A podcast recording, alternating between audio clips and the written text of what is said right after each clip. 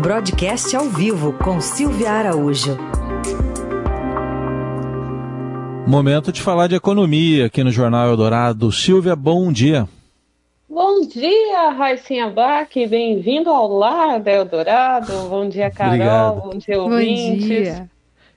Resolveu bom, trabalhar, Silvia. né, Silvia? Pois é, precisa, né, Carol? Você estava aí segurando tudo sozinha, Pouca coisa com maestria, né? Tá. Estamos aqui juntos, aqui é, separadamente juntos, Carol e eu novamente, né? Cada um na sua casa, para falar. Vamos começar falando de inflação, Silvia. As projeções estão lá para o alto, né?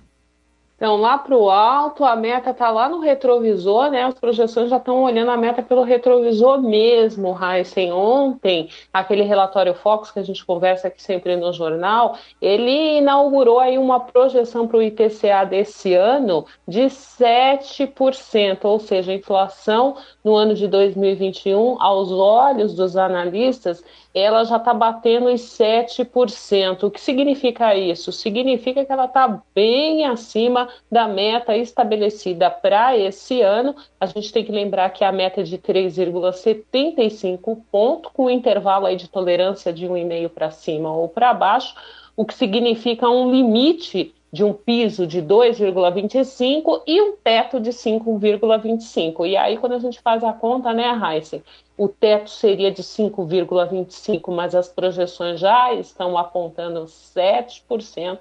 Isso é bem acima mesmo da meta estabelecida para o ano. E aí, o Banco Central fica de olho no que está acontecendo, nas projeções, nas pressões inflacionárias e já começa a desenhar a próxima reunião, a reunião de setembro do Comitê de Política Monetária, e vem mais aumento de juros por aí. Pelo menos um pontinho nos juros já está endereçado para essa reunião é, de setembro mas as projeções para a Selic, Raíssa e Carol e ouvintes, também estão aumentando. A gente lembra que a gente tinha uma Selic de 2% no começo do ano e, pelas projeções mais, atualizadas, ela deve terminar esse exercício de 2021 na casa de 7,5%. Olha só a elasticidade é, desse juro no ano de 2021, Raíssa e Carol.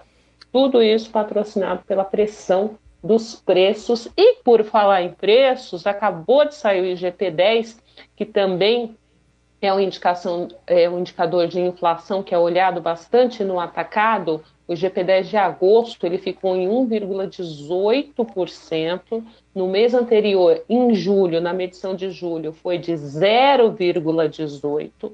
No ano, até o mês de agosto, ele já está acumulando 16,88% e nos 12 meses, no acumulado de 12 meses até agosto, olha só, gente, essa inflação já está acumulada em 32,8%.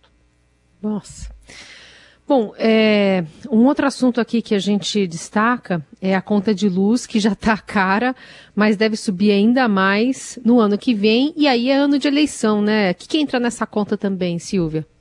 Pois é, né, Carol? A gente estava falando aí de inflação como um todo, e quando a gente faz esse recorte aí de conta de luz, ela entra na inflação dos preços administrados, né? Preços administrados entra nessa conta também ali combustíveis que tem subido bastante, a gente tem percebido isso, e também as tarifas de energia elétrica que tem pressionado bastante esse conjunto de preços administrados que entra ah, na conta é, da inflação geral, nessa meta de inflação do IPCA. Só para ter uma ideia, para esse ano de 2021, é, a estimativa para esse conjunto de preços administrados é de uma inflação de 11% nesse ano de 2021. Isso é uma média de todos esses preços. Como você bem destacou, a questão da energia elétrica tem pesado muito forte nesse conjunto por conta da crise hídrica agora, que a gente deve ter pelo menos até o mês de novembro uma pressão muito forte é, na conta de luz, está todo mundo sentindo isso no bolso, e cálculos preliminares da ANEEL já estão apontando para o ano que vem uma subida média da conta de luz de 16,6%. Ou seja, quem já está pagando caro neste ano na conta de luz deve também é, pagar mais caro no ano que vem. E tem esse componente importantíssimo que você colocou, Carol, que é um ano eleitoral. Então a gente vai é, ter que verificar como é que o governo vai se comportar com isso. E aumentando demais a conta de luz, isso vai pesar na inflação. E é ano eleitoral e o governo também não vai querer é, que o Banco Central, embora independente, aumente e puxe muito a taxa de juros. Ou seja, vai ser um ano bastante complicado aí para o governo e para o bolso da população. E outro assunto do momento, Silvia, a reforma do imposto de renda teve muitas idas e vindas, né? O que, que pode sobrar dessa reforma? Tem muita pressão, né? Pois é, Raíssa, essa reforma tá realmente ela começou ali com um primeiro relatório prevendo uma redução bem é, significativa né, da alíquota do, do, imposto de renda para as empresas. Ali no primeiro relatório era de 25%, a, com a redução iria para 12,5% na primeira redução. Depois isso passaria é, depois teve um ajuste, uma grita ali dos estados, aí a alíquota passou de 25 para 16,5. Há uma pressão para que essa redução seja ainda é, menos significativa por, por para não atrapalhar a questão dos repasses. A grita dos estados é o seguinte: o imposto de renda é um daqueles impostos, né, como o IPI, que ele entra no bolo, naquela fatia do bolo que é repartido para os estados, que vai é, de recursos repassados da União para os estados. E à medida que você reduz essa alíquota de contribuição, que as empresas vão pagar menos imposto de renda, na conta final será menos recursos que os estados vão receber via repasse do governo federal. Então existe uma pressão muito forte aí por parte dos estados para que essa redução da alíquota do imposto de renda das empresas não seja tão significativa. Do lado das empresas, você reduzindo essa alíquota, você tem um alívio ali na, na, na questão dos pagamentos da, do, do imposto de renda. Mas também existe um, um, uma discurs, discussão para compensar isso na contribuição social que as empresas recolhem.